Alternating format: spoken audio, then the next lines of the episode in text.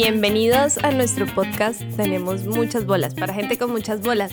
Hola, yo soy Nina. Yo soy Iván y bueno, vamos a arrancar con el segundo capítulo para los que escucharon o no han escuchado. Eh, continuamos con Jan y Laura, grandes amigos que le dieron la vuelta al mundo, básicamente. En el capítulo anterior nos contaron un poquito, pues, como del tema de ser nómada, ¿no? Porque no es solo como coger la maleta e irse a pasear por ahí, sino es como todo un estilo de vida, ¿no? Ajá, del cambio de vida, del proyecto. Eh, bienvenidos, chicos, saluden. Hola. Hagan su entrada. Ay, no, Jan siempre empieza, él empieza muy misterioso, pero ahí va soltando un poquito. Trato, de nivelar eh, un poquitico mi, mi emoción por la entrevista. Bueno chicos, en el capítulo anterior pues le dejaron a la gente yo creo que muy picada porque contaron mucho de, pues, de los preparativos para tomar esa decisión y de cómo arrancaron su viaje. Y nos quedamos en lo que es este podcast ya que ustedes nos van a contar sobre Asia e India, ¿cierto? Sí. Eh, ¿Cómo fue el tema de Asia? Más o menos cuántos países se hicieron o, o cómo arrancó el tema. Pues en Asia estuvimos, bueno, arrancamos en Filipinas, de Filipinas saltamos a Hong Kong, de Hong Kong nos fuimos a Vietnam, de Vietnam a Camboya, de Camboya a Tailandia, de ahí pasamos a Singapur, en Indonesia luego, mm, pasamos de rapidez por Malasia y Myanmar. Nosotros después de de Hong Kong, después de la experiencia de, fueron 18 días trabajando en la granja allá en la, Villa Jaca, nos fuimos a Vietnam y en Vietnam llegamos a Hanoi y nos compramos una moto en Hanoi, una, una DTEC. En contra de mi voluntad. Sí, en contra de tu Claramente. pero pues uno hace las cuentas y dice, pues tengo que conocer Vietnam, si me va a poner a pagar tours, pues no nos va a alcanzar. Y la verdad veníamos cansados de trabajar en, en Filipinas y en Vietnam, en, perdón, en Hong Kong nos tocó pues sobrevivir. Entonces dijimos, no, pues relajémonos en Vietnam. Entonces compramos una moto en, ¿cuánto fue usted? Como 300... 360 dólares. 360, sino que es que acá en todo ese estilo de vida, por más nómadas pues que hayamos, eh, hayamos sido los dos, son dos estilos diferentes. Entonces ya es como más aventura, como nos arriesgamos. Yo siempre estoy como viendo dónde está el riesgo, dónde está el peligro de muerte. Entonces, haciendo cuentas, era obvio que nos tocaba dar la vuelta por Vietnam en moto, aparte que era mucho más bacano. Mientras que yo era como, no, y si tal vez eh, contratamos un tour que nos lleve en una bucetica. Pues tú querías era solamente ir a Halong Bay y de Halong Bay devolvernos a Hanoi, de Hanoi ir a Zapa, de Zapa volver a Hanoi y de ahí ir a Ho Chi Minh o lo que haya. Básicamente es eh, como el que viene a Colombia y solamente va a Cartagena y dice Colombia. no, yo lo que no quería era montar en moto. Eso es lo que yo no quería. Le les, lo que me, me, dan, me dan pánico las motos. Pues aparte porque pues uno sin conocer bien en, en Vietnam y en toda Asia está lleno de motos y uno piensa que manejan como manejan acá y yo decía, nos vamos a matar. Manejan así. O sea, nos vamos a matar. Lo primero que es como, no le puedo contar a mi mamá que compramos una moto y lo vamos a ir a andar, pues porque claramente le va a dar un ataque.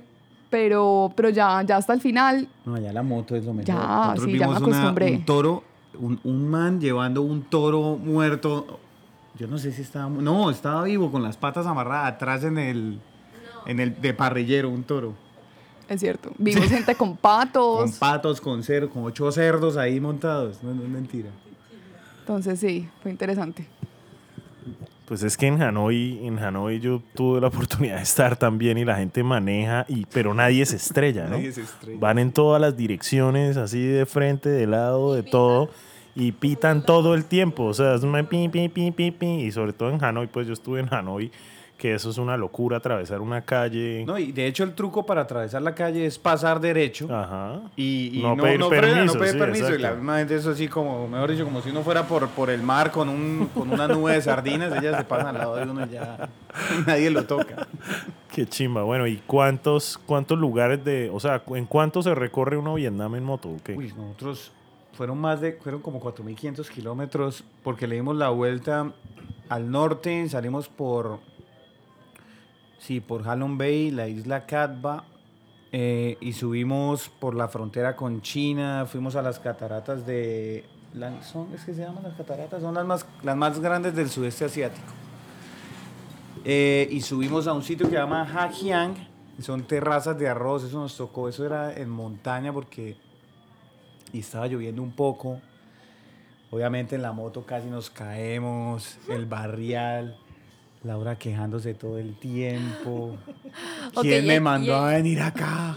Ahí sí ya no, no tenían eh, como la búsqueda de un trabajo, ahí ya estaban voluntariados, no, ahí esto fue disfrute. No, sino que es que, como, como estaba diciendo ya, después de Filipinas y Hong Kong, como estuvimos pues como todo el tiempo trabajando, por decirlo así, o, u ocupados pues como en, esa, en ese oficio, para Vietnam dijimos, no, simplemente relajemos. Tomémonos. Pero igual era, era, era un ritmo pues muy extenuante, porque Obvio. nos despertábamos temprano, era montar en moto todo el día, llegar a, a, pues a la noche, buscar dónde quedarnos, eh, dormir y arrancar el otro día con la misma rutina, eso durante todo, todo un mes.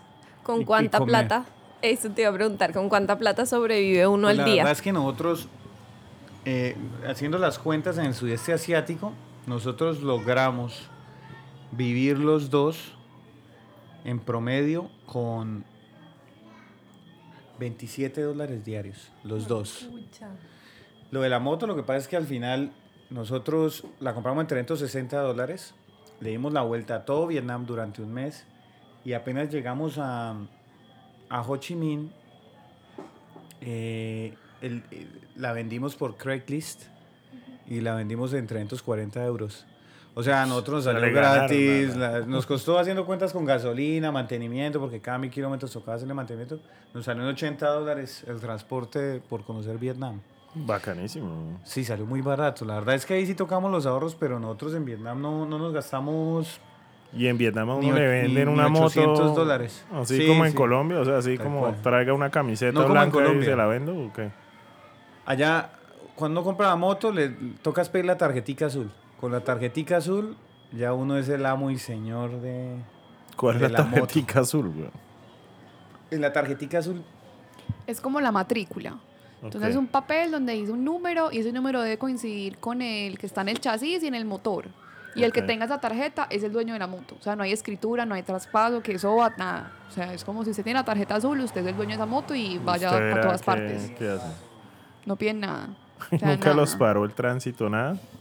Sí, sí, sí, nos par- sí me paró a mí y nos iba a quitar la moto. Puedo contar la historia.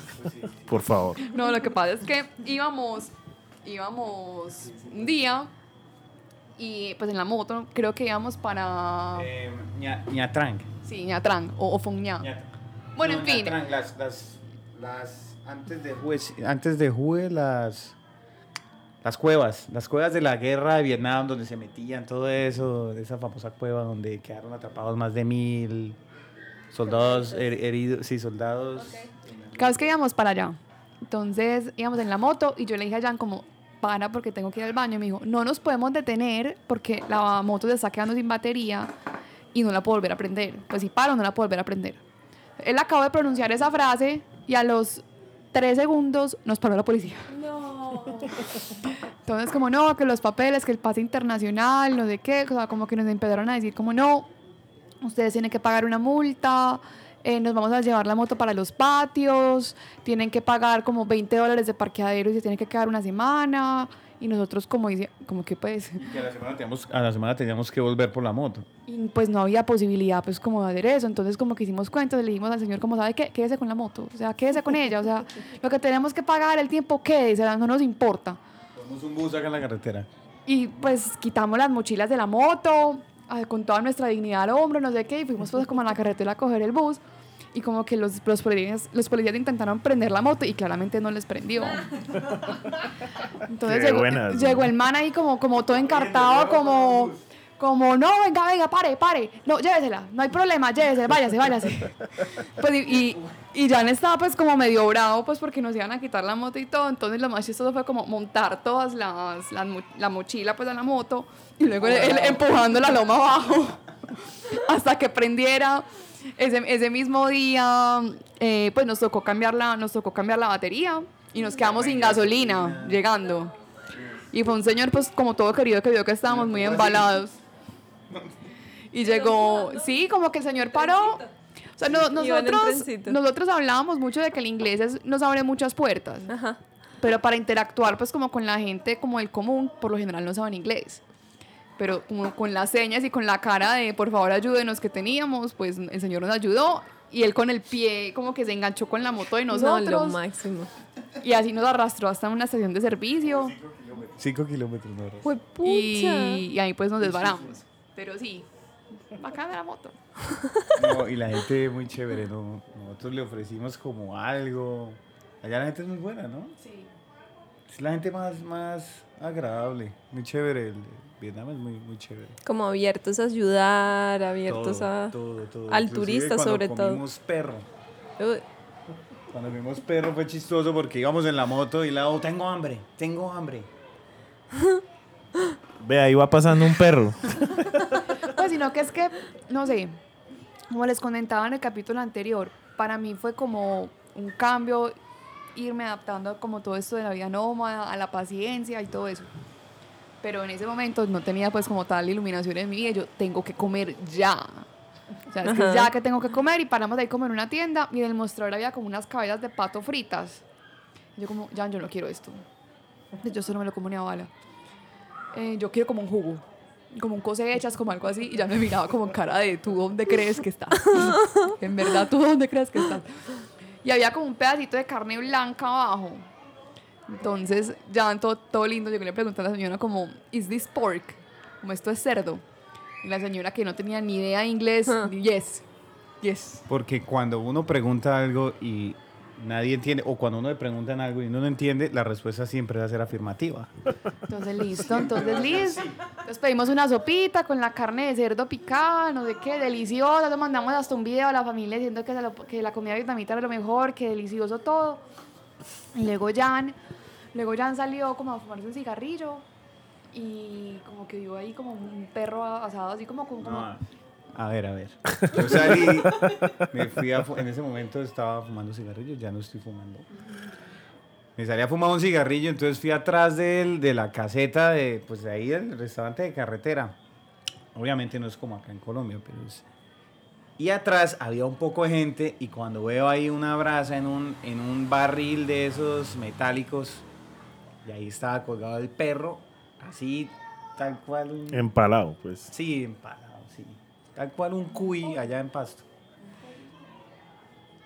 Sí, como un pollo asado, con el palo atravesado de atrás hacia la boca. Y, y la gente ahí con los palillos así. Y justo el pedazo que le hacía falta en la mitad era del que nosotros le habíamos dicho. El pork. el porco. Bueno, no, pero esas son culturas y no esas son comimos vainas. Dos días fuimos ahí, conseguimos Pringles y, y Oreo. Por dos días no comimos, no comimos más en Vietnam. Sí, a nosotros nos dañó después del perro un poquitico la comida en Vietnam. ¿no? Pues ya nos daba miedo. No, ya cuando aprendimos que cho, lo que es cho, es perro. Bo es res. Entonces era fo cho, que es como la sopa de perro.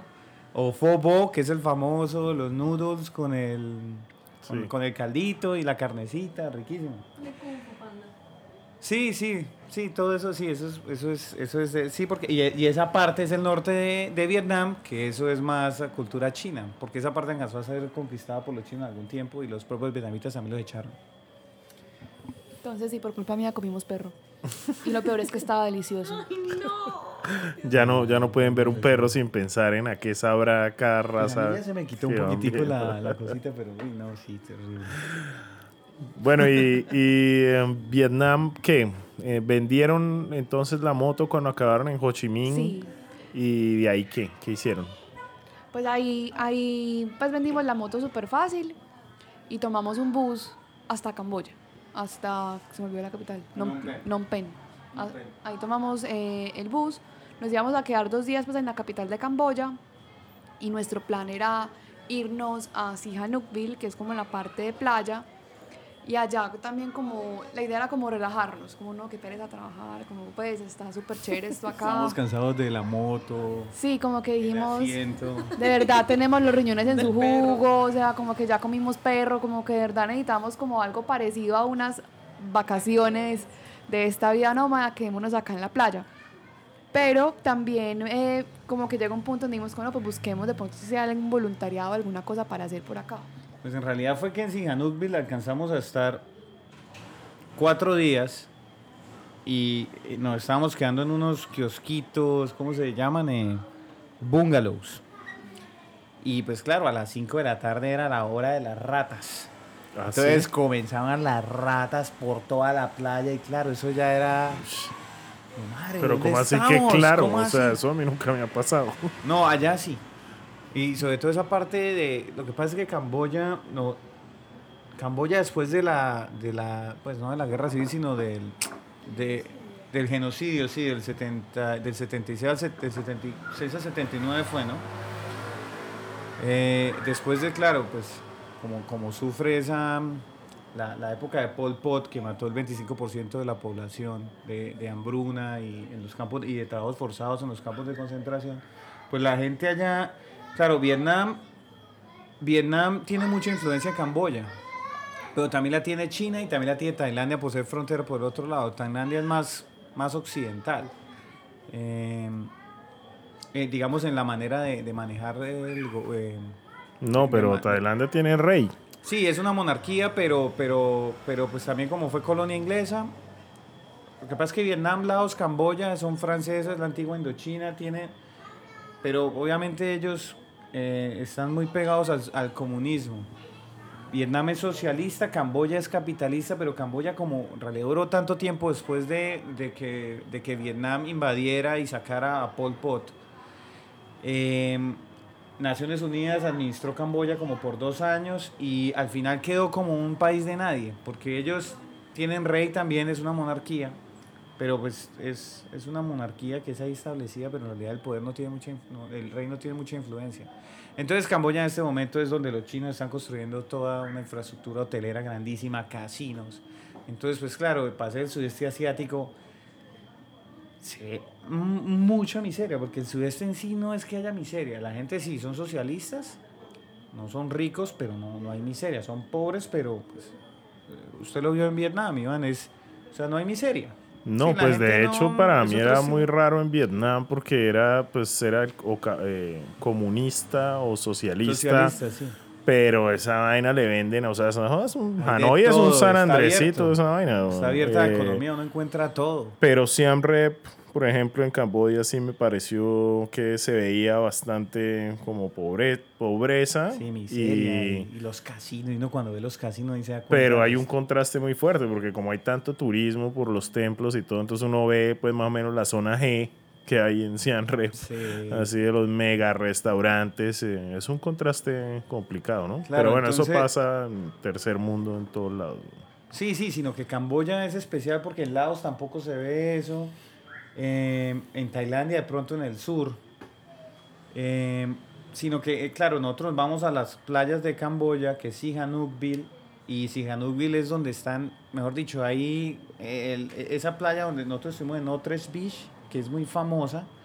Pero, pero ya digamos eso que uno veía, nosotros quedamos en los bungalows, son chéverísimos porque claro, es bonito, bla, pero ya atrás están construyendo un Hilton, un Marriott, eh, pues claro, entonces ya hay más turismo y, y, pues la gente allá, nace uno se da cuenta que, que cuidar el planeta a veces como que, como que no tiene sentido cuando uno ve, digamos eso, está lleno de basura, donde hay basura pues llegan los roedores, entonces, pues claro, nos cansamos ahí y dijimos, bueno, ¿qué hacemos acá? Y nos fuimos a otra isla que se llamaba Corón, Corón, sí, San Loem, que es ahí en el Pacífico Oeste, que es como entre, eso es como Papúa Nueva Guinea, es lo que hay, sí, ¿cierto? O sea, la isla...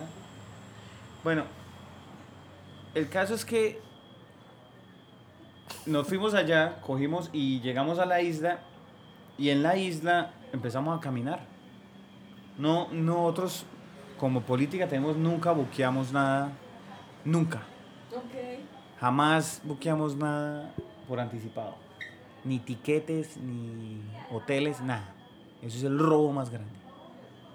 Uno le dicen ahí que descuento del 30% y lo buquea, obviamente le van a decir eso, pero pues lo más barato siempre va a ser llegar en sitio y preguntar, inclusive en los aeropuertos. Eh, y empezamos a caminar y vimos también, se necesitan voluntarios. Llegamos a una playa, dos kilómetros vírgenes, pero había, decía Eco Retreat.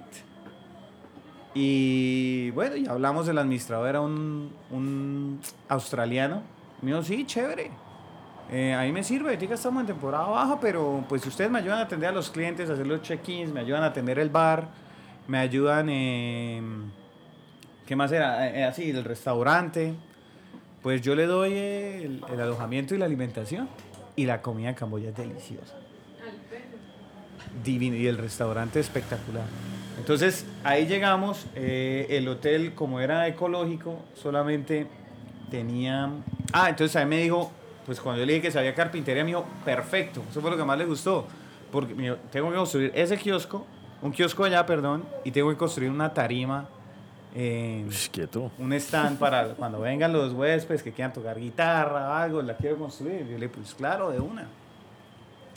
Y aparte de eso, soy músico también, entonces también Pues, sí. le hago la tarima y yo Sí, me sí, monto y toco acá, también. eh, Laura tocar. baila salsa. De hecho, también bailaste salsa.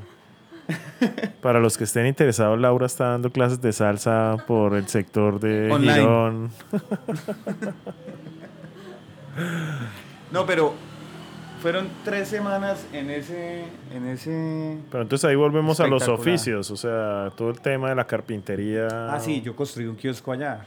Y, y la ¿Y tarima sí se también acordaba bien de cómo era la vuelta? Sí, porque o- ya- ya desde- sí, lo que pasa es que. Lo que pasa, sí, no, eso, mejor dicho, uno allá coge la máquina y le toca, como uno le dicen.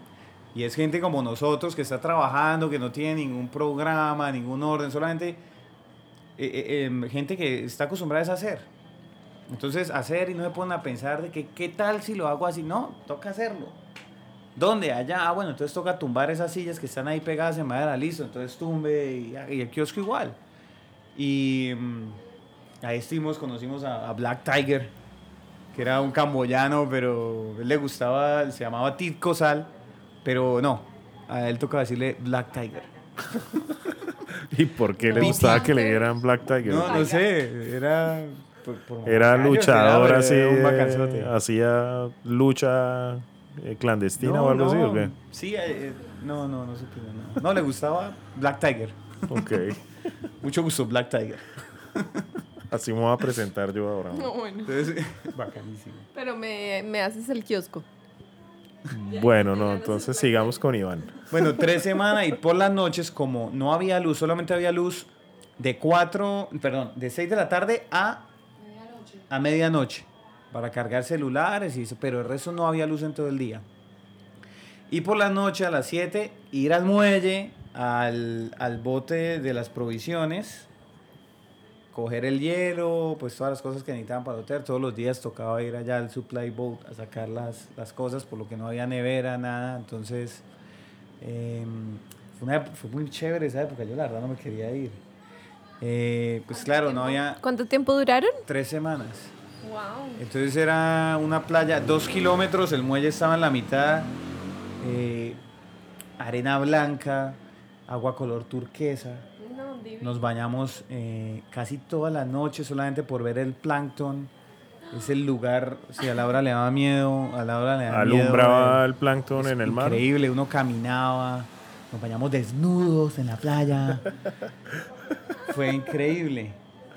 Eh, fue una época chévere. Y él, nos hicimos muy amigos de Dan y al final, pues, eh, él nos llevaba la cuenta y entonces, claro, pide una cerveza, pide una cerveza, pero al final dijo, ¿saben qué? No les cobro ninguna cerveza, súper chévere. Entonces, Bacanísimo. nosotros en Camboya, hasta ese punto, porque de ahí nos fuimos a Siem Rep, llevamos 20, en Siem Rep duramos 5 días, llevamos 25 días, nos hemos gastado 50 dólares, que fueron los tiquetes, los de, bueno, fueron 10 dólares en alojamiento esos 4 días en Sihanouk, el tiquete era, no, 75 dólares. Oye, ¿no les, no gastamos ni... ¿no ni les dio 200. como en, en algún momento la sensación de querer ganar más? por- No, nunca, a mí no, no sé. Lo que pasa es que yo creo que eso depende mucho el ritmo en el que tú estés. En el ritmo de nosotros, como nuestra prioridad era dónde dormir y, y comer y como en el día a día, no necesitábamos ganar más para comprar más ni para ahorrar más, o sea, porque ya estaban nuestras necesidades cubiertas, ya lo básico estaba cubierto, ya lo demás era gula. ¿Eso lo compré en Camboya? Esta camiseta, que, esta camiseta que tengo ahorita la compré en Camboya y me costó 3 dólares. Wow, está muy bella. Y, y esto que Linda. esta tiene trabajo. Pensé que, ¿no? la, pensé que la había tejido usted mismo. No, faltó poco, faltó poco. No llegamos a eso. Pero, pero siempre en nuestro equipaje había un kit de costura. Porque si se rompía una media o algo por ahí, porque ahí no, por ahí no puede entrar la pobreza. Por ahí sí no. De todos modos, lo que yo veo mucho de lo que cuentan es que es desprenderse un poco de mm, como del craving, como de la Ese necesidad. anhelo, sí. Ese, ese me quiero tomar un Jack Daniels. Y, o sea, sí, uno acá dice, pues voy y me lo compro.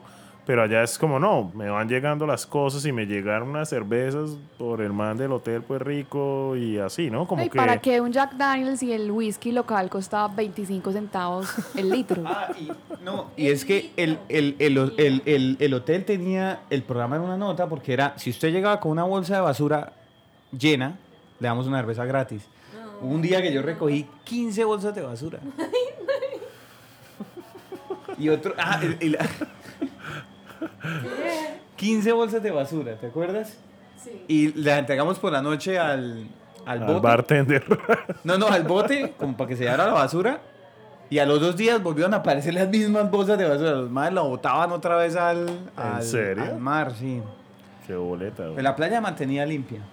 Pero sí, esa parte de Camboya donde hay mucho turismo, en realidad no... ¿Y ustedes conocieron a mucha gente como ustedes en ese plan o no? Ah, sí, conocimos a dos, es- a, no, una francesa en, en Camboya, ella en el, en el hotel de la otra playa que se llamaba, bueno, otra playa era el mismo dueño del hotel ecológico, pero era una caminata de cuatro horas al otro lado. Allá estaba un español, un catalán, una valenciana y una francesa, que ya no me acuerdo los nombres. No, pues tampoco. Todo bien.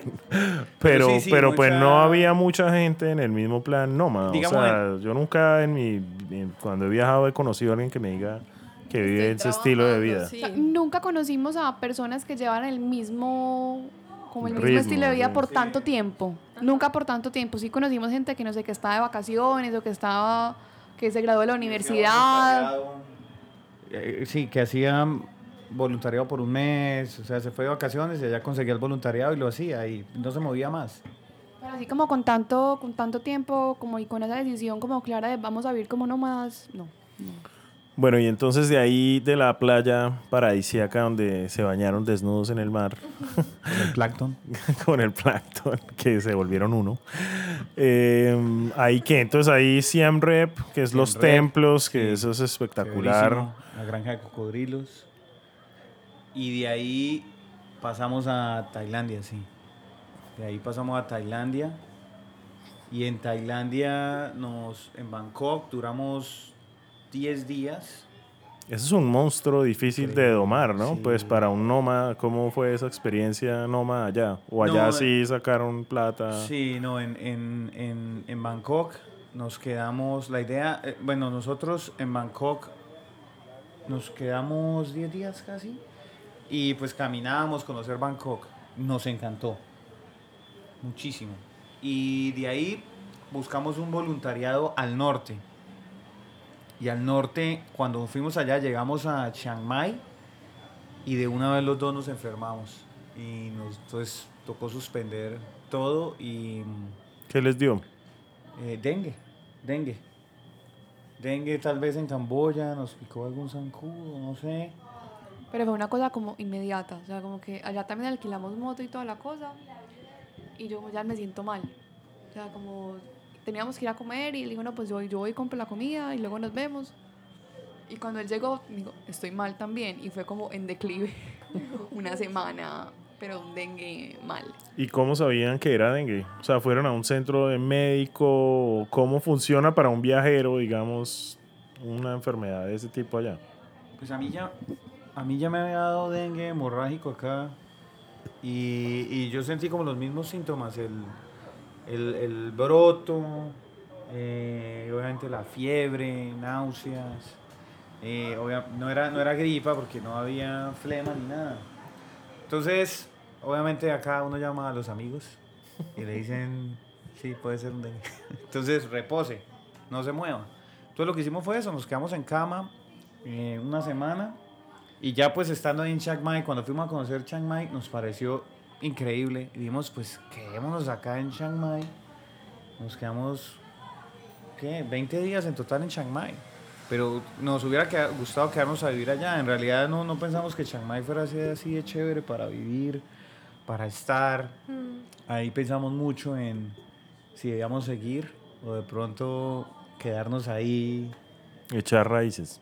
Pues al menos como ya buscar otro estilo de vida. Ya para ese momento ya Lau, Lau estábamos buscando ya por internet como ingresos, ¿no? No queríamos tocar, ya está bien como trabajar para sobrevivir, pero sí de pronto haciendo cuentas decíamos, bueno, la- el transporte de, pronto nos vamos a quedar cortos en plata y nos va a tocar tocar, nos va a tocar usar ahorros.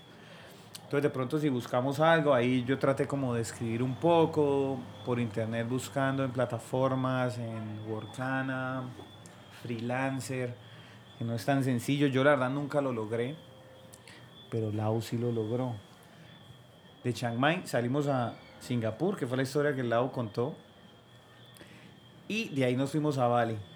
Pero venga, ¿por qué les pareció tan chévere Chiang Mai? ¿Qué, qué les, qué les daba a la ciudad que los hizo querer quedarse ahí? Es que era una ciudad tranquila, pero con la suficiente actividad para tú estar entretenido. O sea, como que sí. servicios. A mí se me va a partir una muela en Vietnam, imposible. El seguro nunca cumplió, no conseguí. Y allá ir al odontólogo es como llevar a un perrito al veterinario. Haga cola y espere ahí para que lo entren. En, al final me la arreglé así en la calle. En, en Camboya igual, en Siem Reap otra vez se me volvió a, partir y, y no podíamos hacer nada. Y ya en Chiang Mai fue que en realidad encontramos, se me volvió a partir, y en Chiang Mai ya encontramos pues como, como todas las facilidades, como que uno está tranquilo, ¿no? Eh, pues ya Tailandia se nota mucho el cambio, Tailandia con respecto a, a Camboya y Vietnam. Entonces en Chiang Mai lo vimos, el clima era delicioso, la cultura. eh, no La sé, gente. sí, todo, la comida, Ok. qué delicia. Es que lo tenía todo. O sea, tenía buenos restaurantes, era barato. Seguro. Si querías ir a cine, había cine en inglés.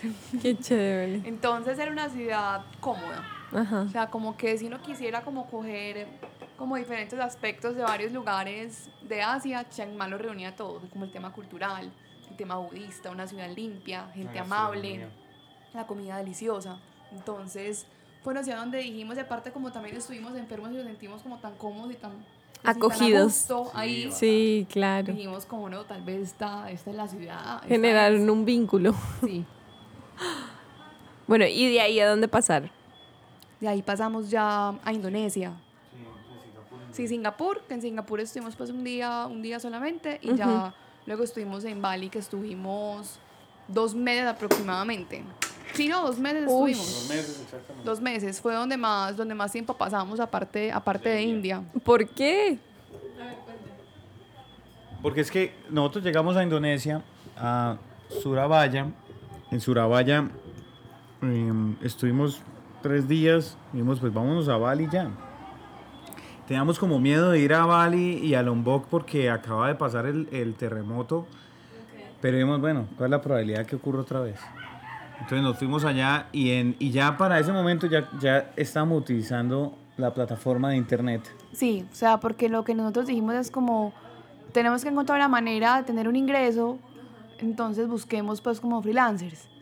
Y, y empezamos pues a aplicar, como con las habilidades pues como que cada quien, que cada quien tenía. Y utilizamos ya una plataforma para voluntariados. Bueno, aparte de, de buscar los ingresos, porque hasta ahora no hemos podido, ya estábamos utilizando una plataforma que se llamaba Workaway. Entonces, eh, por ahí encontramos un voluntariado en, en, en Bali. Y pues claro, eso es suerte. También como le toca a uno, pues uno pasa su hoja de vida, qué ha hecho. Entonces la gente que están necesitando voluntarios, pues mira la experiencia, de acuerdo a lo que necesitan, y ellos ofrecen, por ahí, bueno, yo le puedo dar alojamiento y trabaje cuatro horas diarias nomás, le doy alojamiento y alimentación. Y entonces uno dice, bueno, y llegamos a Bali y nos tocó, conseguimos dos, dijimos, bueno, por si acá uno nos va bien con el primero, pues busquemos el otro. Entonces uno fue en la parte norte, que era Lovina, y el otro a los 20 días en la parte sur, que era Changú. Sí. ¿Cierto? No me equivoco. No, no, no, no, no, hasta ahora está súper bien con todos los nombres. Entonces, en Lovina llegamos y era una empresa eh, de, de- Era una empresa de propiedades. raíces, de propiedades. Trabajaba con una, es una multinacional australiana que se llama Ray White. Y él tenía la representación. Entonces, claro, él dijo, bueno, los hospedo acá. Era uno, es un holandés, Robbie, eh, fotógrafo, fue fotógrafo en los 80 y los 90, era fotógrafo oficial del Festival del Norte de Jazz en Holanda y fue fotógrafo de Rolling Stones y otras revistas que no me acuerdo el nombre. Y él pues, se casó con una indonesa y tiene un hijo con ella. Y él lo que, está, lo que necesitaba era eh, que le, alguien le ayudara a organizar las fotos y, eso, pues, y, y alguien que le ayudara con la agenda que tenía para los bienes raíces. Sí, o sea, lo que él necesitaba era. Él, él recientemente había adquirido para la representación de esa marca, entonces quería como tener una presencia buena en medios digitales. O sea, con, con anuncios de Google, con anuncios en redes sociales, Instagram, Facebook. Y yo pues tenía experiencia en eso un Ahí poco. comenzó tu trabajo de community Y ahí manager. comenzó mi trabajo de community manager. Sí, o sea, En que en, este momento sí. que en el capi- que en el capítulo anterior Jan dijo que eso no servía, pero él, él lo necesitaba. él lo necesitaba. Pero es que igual también hay, hay que, hay que entender. Pues yo una gran en Hong Kong no iba a decir, soy community manager, ¿en qué te puedo ayudar? O sea, es como que no. Eso no sirve para nada. Eso no sirve para nada ya, pero... O, o en, o en la isla de Camboya, donde solamente tienes cuatro horas de luz, no hay internet, no hay nada. Exacto, pero encontramos, encontramos a esta oportunidad donde mis conocimientos eran compatibles con el rol de community manager. Y él, como tenía todas las propiedades de Bali, entonces digo, bueno, pues yo no los puedo esperar en mi casa, pero pues. chi, chi, chi, chi, Sacó unas llaves y quédense en esta casa. Y nos llevó a la casa. Obviamente, la casa de Bali, a 100 metros del mar, con piscina. Todo. Entonces, Mejor sí. dicho, el paraíso. Entonces, él cobraba por esa casa, era por temporada, era. No, no tengo ni idea. No, sí, 4 mil dólares cobraba el mes. Entonces sí, pero igual cuando, cuando tú decías que si no aspirábamos a más, Ahí Eh, aspiramos a mucho más. ahí no sabíamos, pues no, no sabíamos porque cuando empezamos cualquier voluntariado, pues era una interacción donde conocíamos un poco de cada uno, pero no sabíamos qué nos íbamos a encontrar, pero sin querer buscar más, encontramos más con esta oportunidad. No, pues lo que yo quería decir también es que para clarificar nuestra posición frente a los community managers, no es que pensemos que el community manager no, o sea, es pelle o algo, sino que eh, como en todo, pues hay gente buena en su profesión y hay gente mala, y estábamos hablando en algún momento de los influenciadores y un montón de cosas que se ha prostituido mucho. eh, pero pues solo como para dejar claro a, la gente que nos escucha, porque estoy seguro que hay mucha gente en ese medio que, que además de alguna manera está influenciando a su manera, eh, pues ese punto. Y pues aquí hay una, una, una historia de cómo Jan le debe 4 mil dólares más o menos a Laura. 8 mil. Pero en dos meses. No, pero allá fue uno.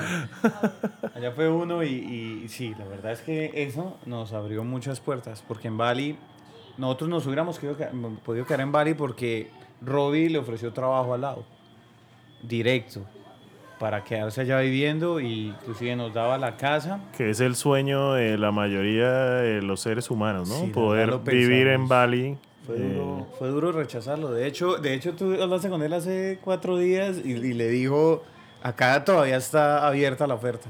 Bueno, entonces si no, yo me voy con Nina. Les dejamos la heladería. es que nos nos llevamos amigos gelatino. también.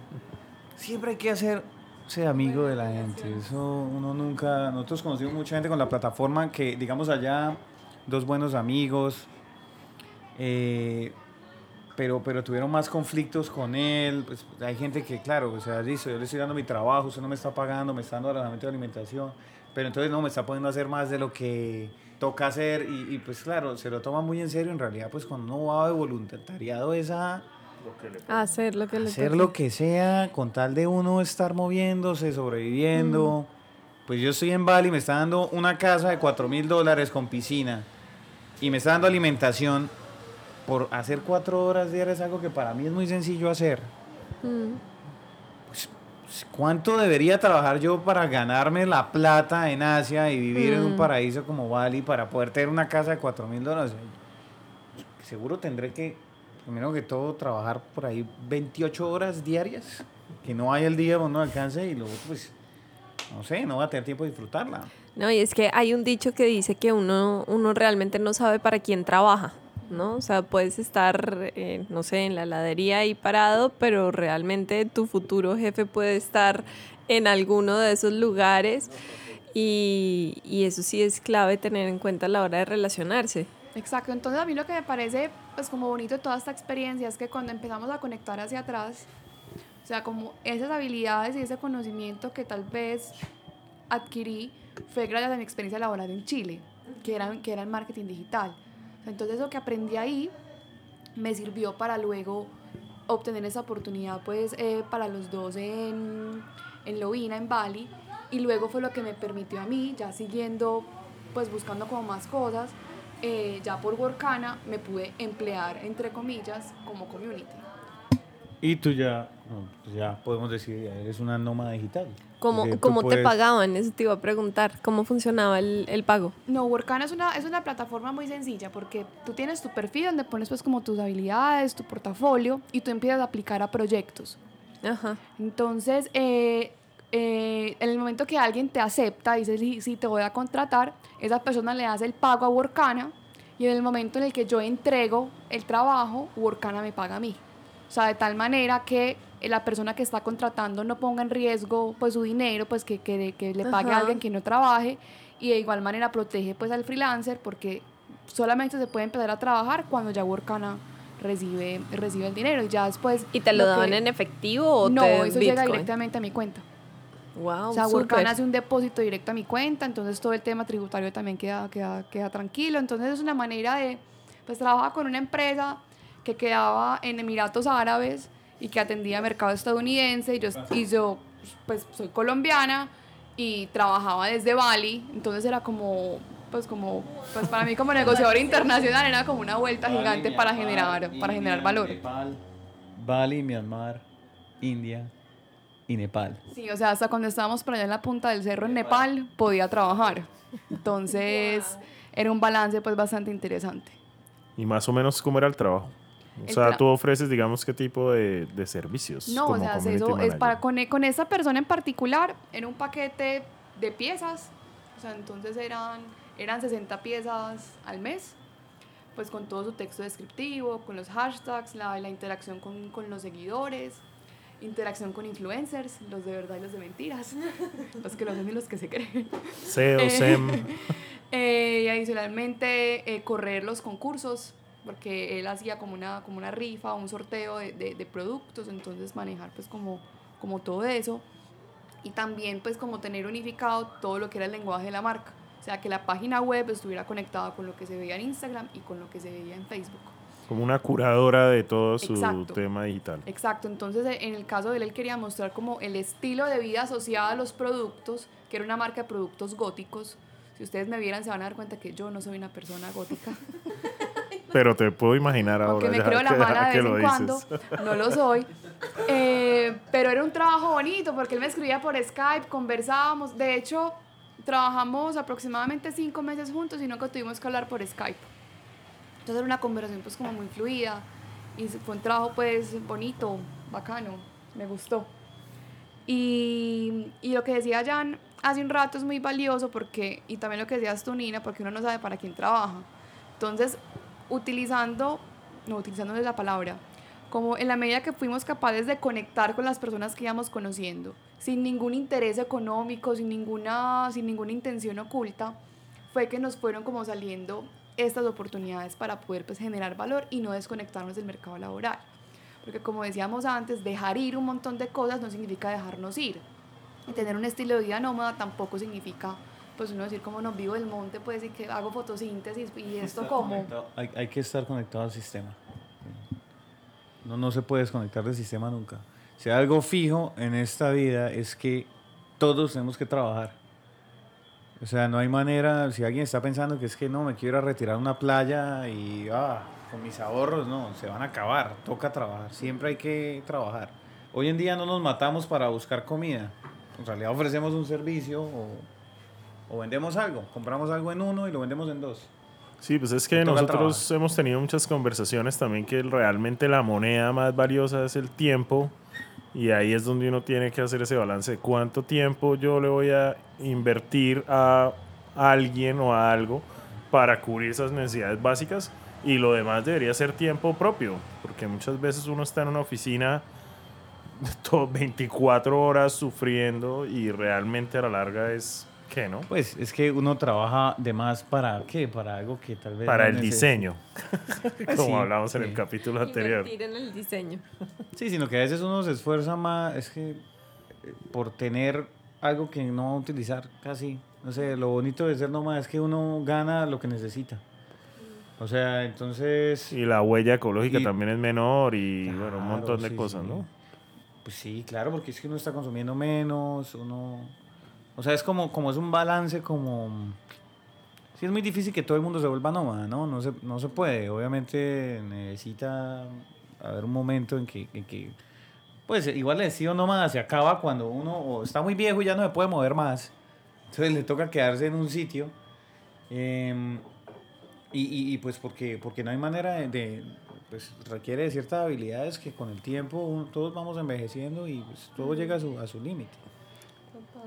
Bueno, y entonces de Bali, el paraíso al que todos queremos ir, ¿qué siguió? De Bali nos fuimos para, para Myanmar. Allá estuvimos un mes. Y yo creo que fue el país más... O sea, es que ese país, ese país abrió sus puertas al turismo en el 2012. Entonces está todavía como intacto. Como que todavía no han llegado las olas de turistas. Entonces encontrar hostal, o sea, era, era encontrar hostal, o sea, como que todo lo, todo, todo lo que está atado a ser turista, allá no existe. Mm, Myanmar es donde están las señoras con los cuellos alargados Sí. por los anillos Sí. y eso. Y, y lo, y lo que se pintan en los cachetes con esa... que es maquillaje, ¿no? Es... Uy, se me olvidó cómo se llama. Es una pasta blanca que la sacan como de una raíz y se, se pintan súper lindos, se las protege del sol. Tienen una piel divina. Entonces fue como...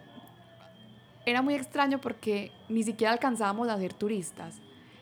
Es, o sea, e- es una sensación extraña haber estado en ese país porque era todo muy puro. O sea, la comida, la vestimenta. Y, y, digamos, Rangún es una ciudad que...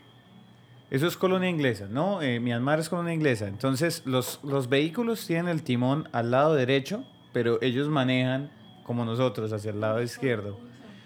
Eh, los, digamos, las líneas de tren están activas, pero son las viejas del imperio inglés, entonces un tren no va a más de 50 kilómetros por hora.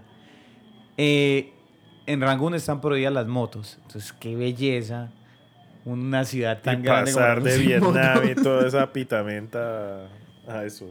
Y la comida, yo creo que es la mejor de todo el sudeste asiático. Sí, lo que pasa es que ya hay muchos grupos étnicos y cada quien tiene su manera de cocinar. Entonces ese conocimiento va como de grupo en grupo. Entonces no, puede, no, hay, no hay quien cocine mal allá. ¿Y por qué lo dicen? ¿Qué tipo de comida comieron allá? Es, es- es que las etnias son japonesas, chinas, hindi. em, ¿Qué más era? Y, lo- y lo- y lo- y los grupos locales pues que hay allá, o sea, como de, de- de la, de la población local.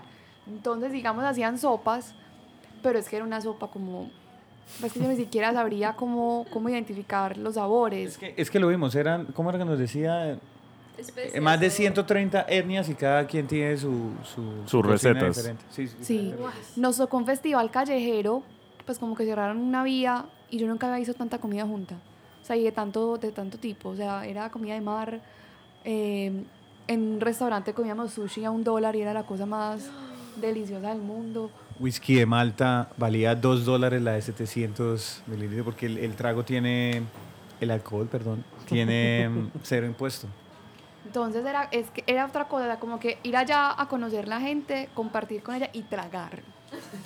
tragar, pero a lo que se pueda, porque es que es ¿Y delicioso. cuánto tiempo estuvieron en Myanmar? Un mes. 28 días. Bueno, lo, lo que nos permitía la visa era 28 días, Sí, sí. 28 días la vida se saca online, Pero hay que sí llevarla no- impresa, por si Ah, acaso, sí. que si no, no nos dejan entrar a uno y le toca correr por el aeropuerto de Malasia buscando dónde imprimir la visa, que como nos pasó a nosotros. Eh, pero qué, pero sí es un país espectacular y los templos que estabas mencionando, los templos de, de Bagan, también es una cosa mm, indescriptible. Bueno, ¿y de ahí para dónde cogieron? Ahí salimos para Nepal. Nepal, pam, pam, pam. Quiero, quiero, con- quiero contar algo de Nepal. Cuando estábamos en, en Tailandia, conocimos a, a una suiza que nos habló del sendero de Annapurna, que lo quería hacer, que quería que, que Tailandia iba para allá porque era como la última época de clima bueno para hacer el sendero. Entonces, eso como que uno dice, bueno, todo bien por ti, o sea, que mucha suerte en Nepal, no estaba ni en los planes. Pero Jan le quedó ahí, como el Inception, el circuito de Annapurna. Conocíamos más gente que lo había hecho o que lo iba a hacer. Y el Inception La mayoría ahí. hacía era el campamento base del Everest. Sí. Pero yo decía, no, pues eso ya es como muy popular. Pero la Annapurna, claro, es, es- son los Himalayas, ¿no? Entonces empezamos a investigar de la Annapurna. Entonces yo decía como, ¿qué cuento, qué cuento de Annapurna, ni cuál nada, cuál Nepal, ni cuál nada? O sea, no, no, ¿qué va, qué va? Pero siguió, no, vamos, no sé qué. Empezamos a investigar y nos dio por ver una película que se llama Everest. Si quieren ir por allá, no la vean. Entonces, La verdad es de una nota, tragedia pues que que hubo, el no lado la le encuentra tragedia a todas esas cositas de Pucha, las pero es que es películas como- de la es que vida es real. como decir, vamos a California y, y en el vuelo ver la película de la falla de San Andrés del terremoto. O sea, es como... ¿Qué en pasa? fin, y para una persona tan empeliculada como yo, en fin, no, no fue bueno. Y ya él dijo, no, vamos para, Ne- vamos para Nepal, vamos a hacer el circuito de Annapurna. Y yo era como dando vueltas, como en un vaivén en la Y cama. mi "Nos vamos amor, a la morir". película, la película del Everest, eso es en el, en el Monte Everest. Nosotros vamos a la Napurna, es otro pico. Yo, y no me ento- importa, voy a empieza a, buscar. investigar. Voy a buscar y la primera noticia que sale es en el 2016 como 43 muertos en el sendero de En el Annapurna 2014, por nevada 44 inusual. Y yo muertos. fijo, vamos nosotros y, la ne- y yo llego con la nevada inusual, nos vamos a morir. Íbamos Vamos a en, en allá. invierno. Pero fuimos, ya habíamos comprado tiquetes, no había nada que hacer. Sí. Y él como, no, sí, dale, como con la moto, no, ya la compré, ya, ya. Ya tú verás. Como que lo va a No, pero sí fue chistoso que yo te dije, pero eso es en el Everest, mi amor, vamos a Annapurna, que es más bajito. Son 8100 nomás. No, yo buscando como todas las excusas. No, pero es que no tenemos el equipo. Y ya como, no, mira, lo, lo podemos alquilar por un dólar diario, sale súper barato. Y yo como, que me invento?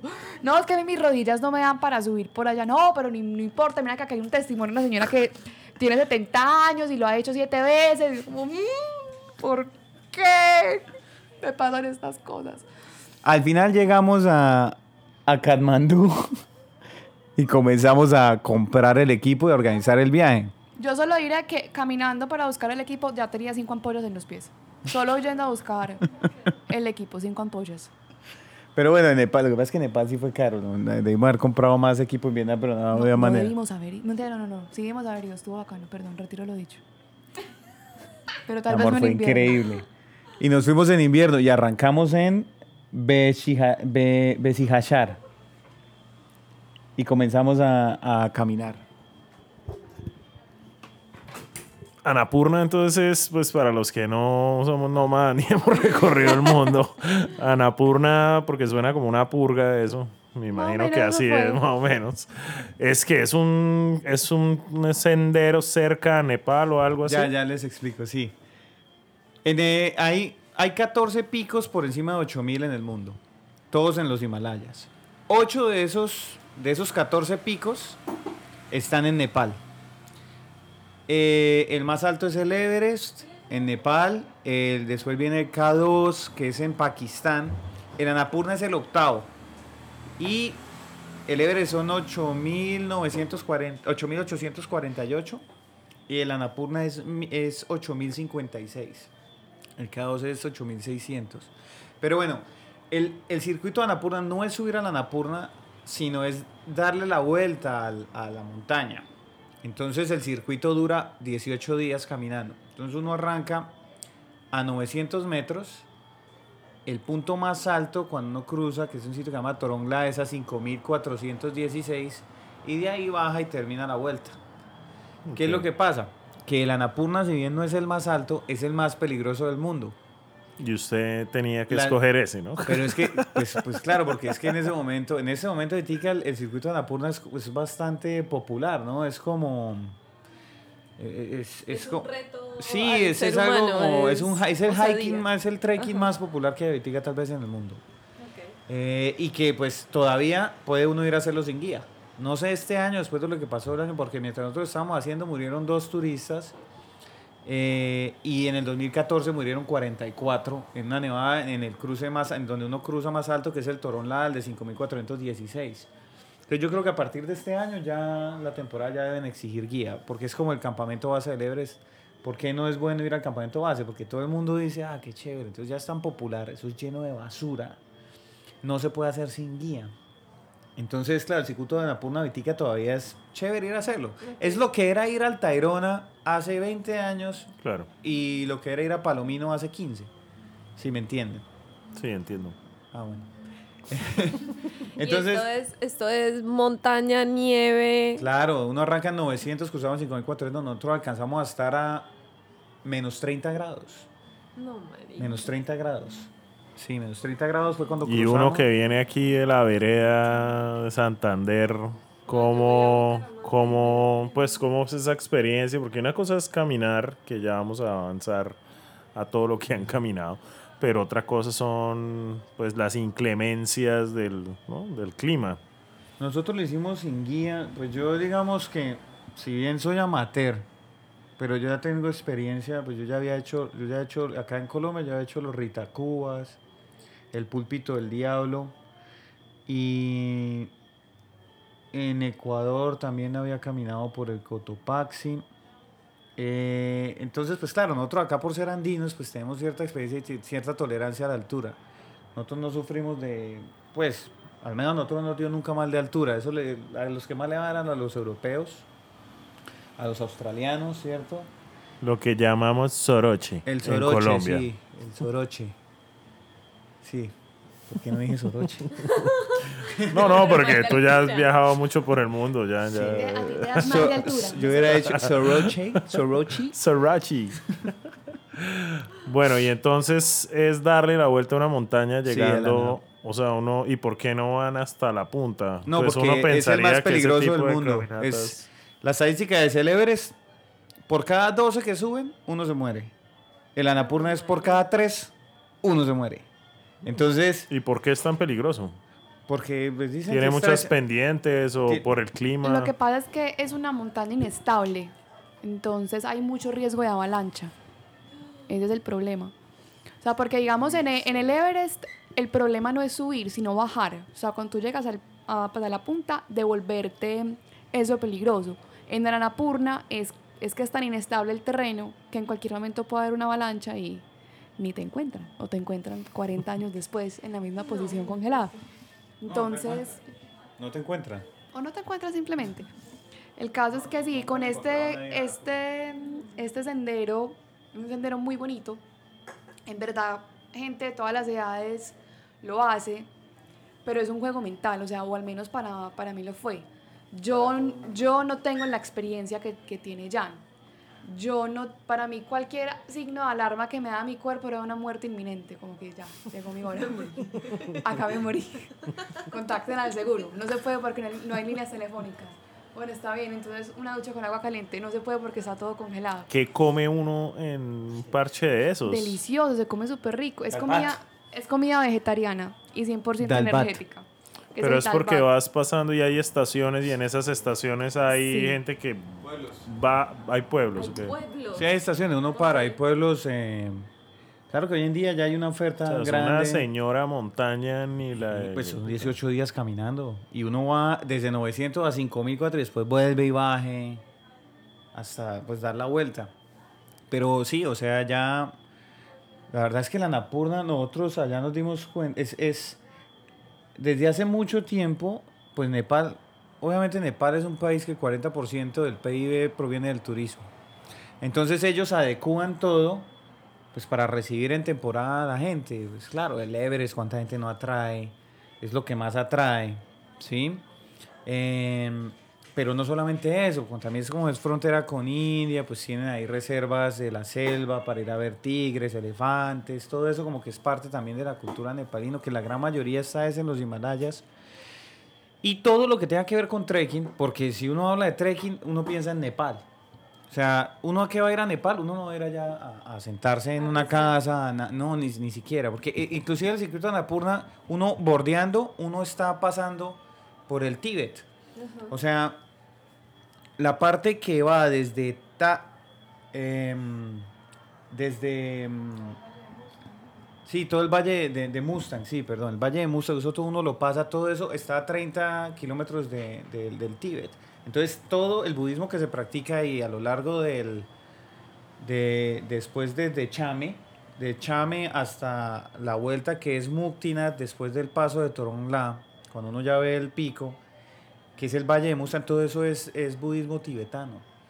Entonces, claro, ahí es la peregrinación anual que tienen abierto, por ahí caminan hasta llegar a allá a esa parte, allá a rezar, eh, ¿cómo es que se llama? Mm, Yo tampoco recuerdo el nombre, Dios mío. No importa, Pero nadie bueno, sabe. Entonces, claro, uno pasa por ahí, entonces Se lo puede inventar todo está todavía. instalado para el turismo, pero ellos son muy, digamos, respetuosos de sus tradiciones, ellos no cambian por nada. Ahora, también quién va a querer comprar algo o hacer un hotel a 4.500 metros sobre el nivel del mar eh, en los Himalayas, porque ellos también tienen estaciones, entonces, aparte de la montaña, el invierno es peor, es mucho peor. Claro. Y ustedes, como, como allá se le ocurren las cosas así, entonces fueron fue en invierno. En invierno. Fuimos en invierno porque estábamos cerquitas, los tiquetes estaban baratos y dijimos, vamos a morirlos allá. Con ese ánimo de ser paletas, con mochila al hombro. Pero que con lo que estabas preguntando acerca de la comida, es más que todo dieta vegetariana. Entonces tienen un plato típico que se llama el dal bat. El dal es una sopa de lenteja y el bat es simplemente arroz. Arroz. Entonces Lo más rico del mundo.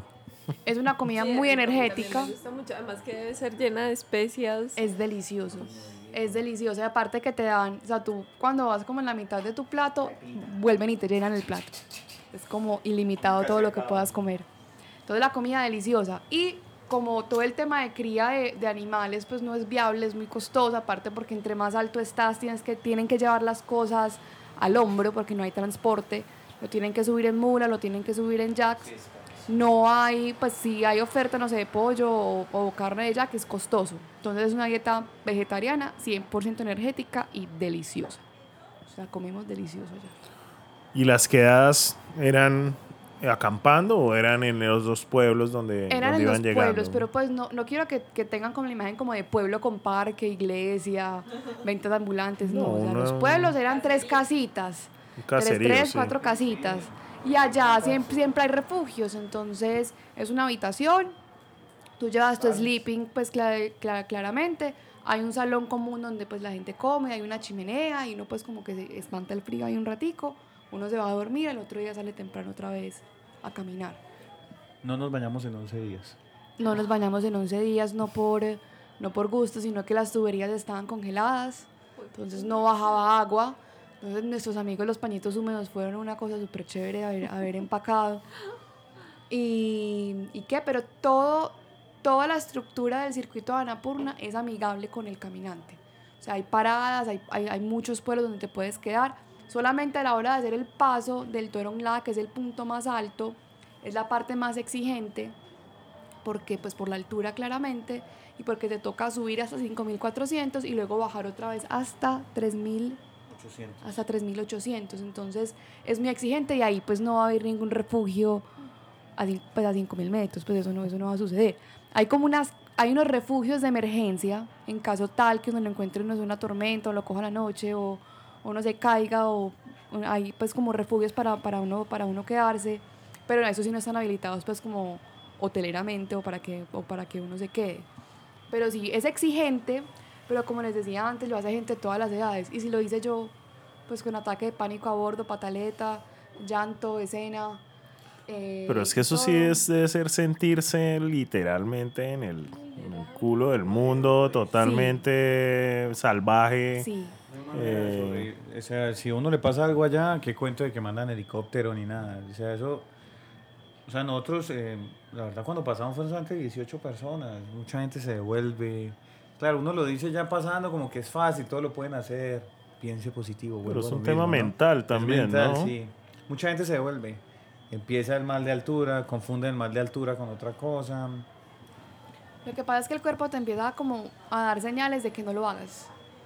Entonces, si tú más o menos tienes experiencia o tienes como la interés para analizar en verdad si estás en riesgo o es simplemente un pánico porque sí, pues puedes seguir adelante. Pero si te gana, si te gana eso, pues, pues, pues no lo haces. A mí por poco me vence. O sea, nosotros empezamos a caminar a las, era a las 5 de la mañana más o menos, a las 5 de la mañana, llevamos media hora caminando. Nosotros salimos des- desde Torompedi, había una última parada en un high camp, que es el, el, pues como el campamento ya más alto, y ya uno pues empieza a bajar. Y cuando, cuando llevábamos, no sé, media hora, 40 minutos, yo ya no pude. Pues yo sentía que en ese instante yo sentía que me iba a morir, o sea, que era un peligro inminente, que ya no era, Pero te capaz dar dolía, te dolía el cuerpo, eh, no Mm. querías caminar o era simplemente Empezamos, yo creo que pánico. fueron, fueron varias cosas. El frío, el frío creo que, que llega a un punto donde uno dice... por encima de la rodilla. donde, donde uno dice ya, ya no puedo más, la nieve, me dieron ganas de entrar al baño también. Ay, me puta. Entonces, como que ya tengo que orinar y en dónde, en este frío, con esta gente, este hielo, que también sabía que si no llegábamos a, pues si no cumplíamos con cierto itinerario era peligroso. Pensaba en la película Everest, pensaba en los que se habían marica. muerto, pensaba en, en qué momento iba a salir la nube negra. Ese era el paso. Ese, ese era el paso donde, donde se han muerto los 44.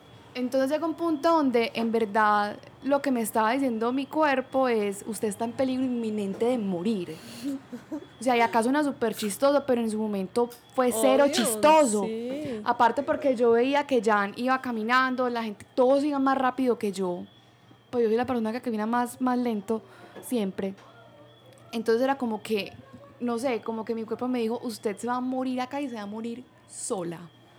Y le va a tocar orinar al lado de toda esta gente. Y se va a morir congelada con los pantalones abajo. O sea, fue como que, y no pude. Y le dije a Jan, no soy capaz. Y aparte me daban ganas de llorar y no podía llorar porque si lloraba entonces era más consumo de oxígeno, oxígeno casi no había, entonces era peor. Entonces sentía que me estaba ahogando, entonces ya me estaba dando una No, embolia acá. Entonces ya no, fue, fue ataque de pánico completo y nos devolvemos, nos devolvemos y ya como que, pero yo- tú estás bien, y yo no estoy bien, me voy a morir, me voy a morir, me voy a morir. Y literal bajé con la idea de que si no me, si no me devolvía me iba a morir ahí mismo. Pues, pues me dieron ganas de llorar pensando en eso otra vez porque fue, fue una sensación demasiado terrible. Pero ya después de un té Ya pasó. y ya como que, de- no, después de dos tés y ya pues como de mucho conversar y toda la cosa, ya ya está viendo pues como la ruta de cuánto nos demorábamos pues para, para, para bajar y toda la cosa, pues yo le dije como, pues intentemos otra vez. Y ya como, ¿en serio? Yo sí, inte- pues intentemos otra vez, como que, pero, pero ¿estás segura? Y se le iluminó la cara así como, ¿en serio que sí? Que sí. Yo sí, intentemos otra vez. Entonces hicimos cuentas como, listo, si llegamos, si nos demoramos menos de una hora y media llegando al siguiente, al siguiente lugar, eran 600 metros, o sea, la distancia estaba al lado, pero era una pendiente, el frío, en fin, todo. Y, y di- dijimos, si llegamos al punto más alto a las 2 de la tarde, antes o, o hasta las 2 de la tarde, seguimos adelante. Pero si vemos que no, nos devolvemos, porque pues uno puede ser arriesgado, pero tampoco imbécil, no nos íbamos pues a, a exponer a, a- a una tragedia. Llegamos a, al high camp, o sea, a la siguiente parada, en una hora y media. Ahí volvimos a hacer cuentas. 600 metros. 600 metros, una hora y media. Pucha. Porque fuimos pues como a pico monto, o sea, como un pasito detrás del otro. Entonces volvi- volvimos a hacer cuentas y dijimos, estamos bien de tiempo. Picomonto es piso paso acá. ¿Es en serio? Pica pala. Pica para los rolos. Bueno, pico monto, pica para y cómo se dice y piso paso. En fin, bueno, lo que sea. Volvimos a hacer cuentas y dijimos, listo, alcanzamos. Comenzamos a caminar, éramos ya los únicos porque todos los que habían salido a las 5 de la mañana ya iban lejos. a las 8 de la mañana. Salimos a las 8 de la mañana, entonces íbamos caminando y de la nada salió un señor con un palito pues como caminando, que era uno de los cargadores de equipaje, que le había llevado el equipaje a una, a una pareja hasta el punto más alto y se estaba devolviendo. Y, no, y nos vio como, no sé, si frágiles o qué, y me regaló el palito. Y como niña tenga, su, su walking stick, su, no sé cómo se dice, su bastón. Me lo, el bordón, me lo regaló. Y empezamos a caminar. Y ya después es una cosa como un poco estresante porque tú ya ves las banderitas del punto más alto, pero tú sabes que te falta mucho para caminar. Entonces tú crees que ya llegaste y ves más allá otra banderita y no es como hijo de madre el que puso estas banderitas porque no puso simplemente la distancia para uno no sufrir tanto. Y ya después lo más chistoso de todo es que luego de los 5.000 metros yo ya iba como si nada. Yo dije, no, no me morí, o sea, estoy bien, sigamos caminando. Pero ya, ya en un poquito la, la altura le estaba afectando un poquitito. Yo ya iba muerto. Los Después de años. cinco, de cinco mil ya, ya me afectó, sí, ya me empezó a dar. Pero pues seguí caminando, pero tú ibas más rápido que yo. Pues contra, contra todo pronóstico. Y llegamos ya al punto más alto a las 2 y 7. Entonces dijimos, ya, coronamos. O sea, ya pasó, ya pasó esta, esta parte tan terrible. Pero ya venía era la bajada. Pero ya venía era la bajada que, que fue, que logramos bajar. O sea, si yo soy lenta a la subida, a la bajada soy peor, porque siento Ay, que me voy a caer. mío. Entonces voy mucho más despacio. Entonces Jan dijo, si no bajamos rápido, pues mija, pues no nos va a dar. Entonces lo que hicimos fue que él tomó eh, el bordón de él, tomó el, tomó el mío también. Yo me pegué de la mochila y me apoyaba sobre él para poder pues bajar más rápido. O sea, Jan cargó con, la con el peso de su mochila y también pues con el peso mío porque él era, él era mi soporte. Y llegamos ya como a- al valle, o sea, ya logramos bajar de la montaña a las 6 de la tarde, con el mejor atardecer que vimos durante, durante nuestro viaje, porque era espectacular, pero fue contrarreloj, Medio cuscús. fue contrarreloj. Impresionante, felicitaciones. O sea, en serio, tremendo poder mental. Es que uno ni, ni se lo alcanza a imaginar, porque debe ser un cansancio mental, físico, emocional, de, pero no, de, hay que llegar al punto B, que, que, pues bien complejo, ¿no? O sea, no, claro, y cuando uno se queda, a mí, digamos, después de 5000 me dio como el. Uy, de madre, no. el Soroche, ahí sí, porque es que uno no duro. sabe, pues Bogotá está a 5000 fue perfecto, 2600. y Yo iba como rápido. Sí, claro, no, ya después de 5000 yo sí ya. No, no podía más. Ahora yo iba más pesadito, yo, yo te, yo, yo llevo un poquitico más de, yo te llevé peso, pues, y que básicamente también me llevabas a mí, o sea, en la, En en la la bajada, sí. llevabas mi peso también. Pues fue trabajo de equipo. Sí. Bueno, ¿y cómo celebraron cuando llegaron abajo? Ah, eso fue bacanísimo porque nos encontramos a todos los amigos que ya veníamos caminando. Se arma una camaradería. Cuando empieza todo el mundo feliz al principio, no, sí, lo vamos a lograr. Que el paso, que sí, que no, que yo estoy fuerte, que me siento bien. Entonces esos son como los comentarios que uno va teniendo.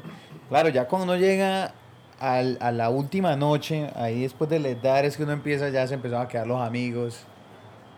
No, ya no soy capaz, no sigo, me quedo. Entonces quedan unos muy pocos esa noche antes de cruce, entonces todo el mundo es como dándose ánimo, ¿no?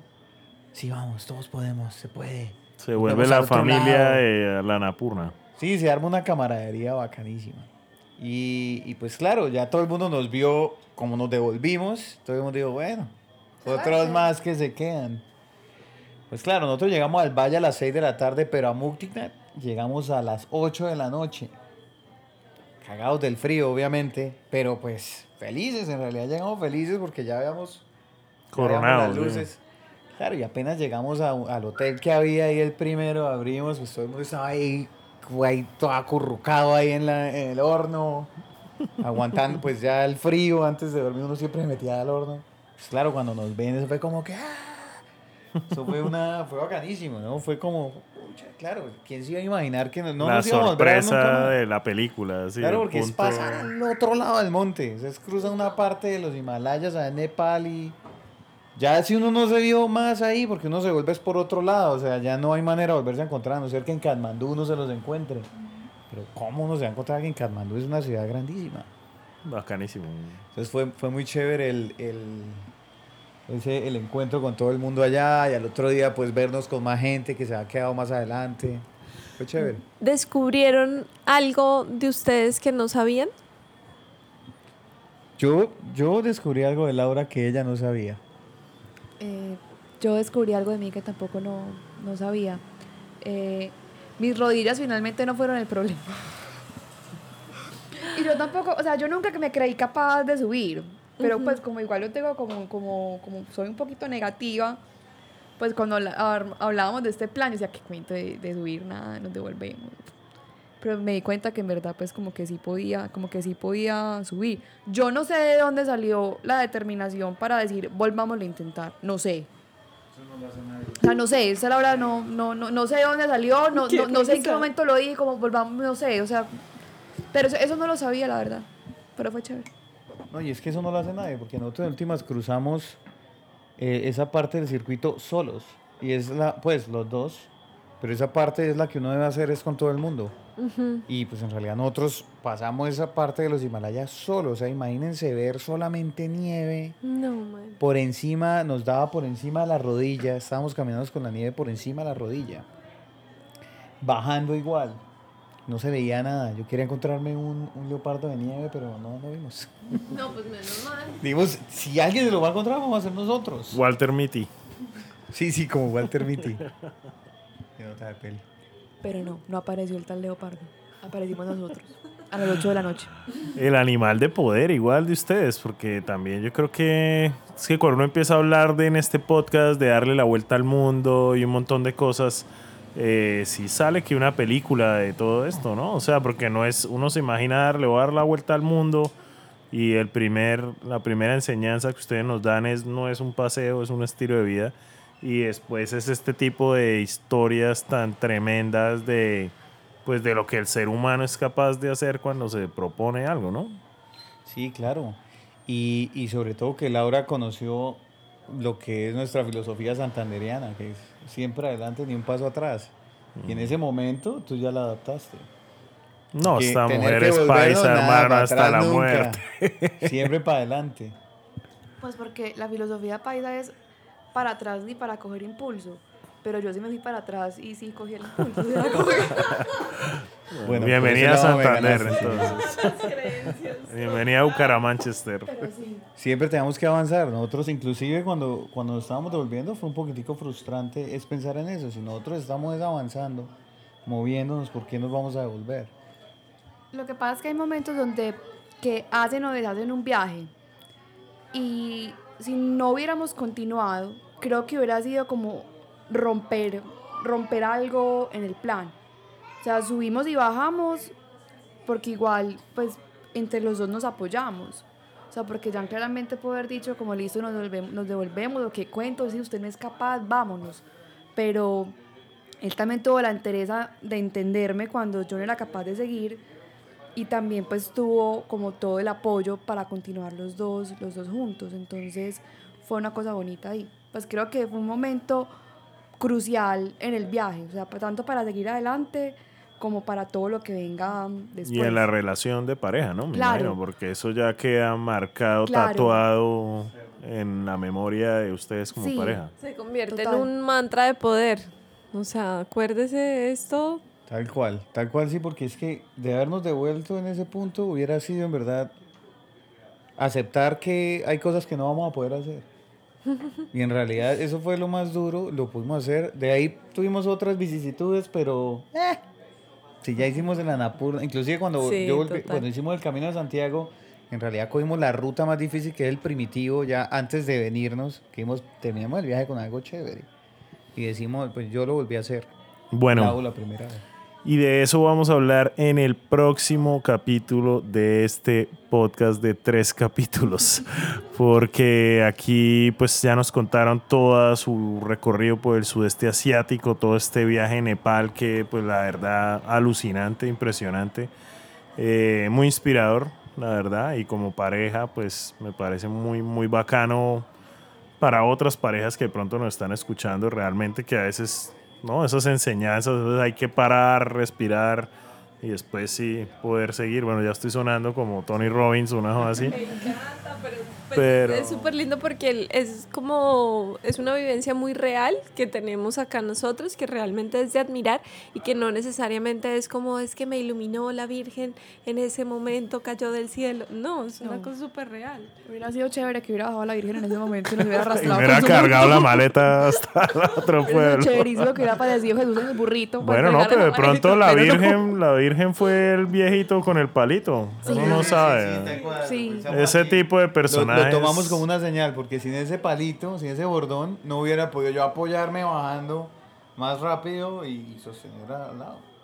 Eso es cierto. Con uno solo no hubiera podido. bacanísimo Bueno, muchas gracias a todos los que nos escucharon en este podcast. Esperemos que les esté gustando esta historia que está alucinante. En el próximo capítulo vamos a hablar de India y el camino de Santiago de Compostela, un poquito de Europa. Bueno, no, esta gente tiene, mejor dicho, para contar de todo, incluso pues hasta de Santander, ¿no?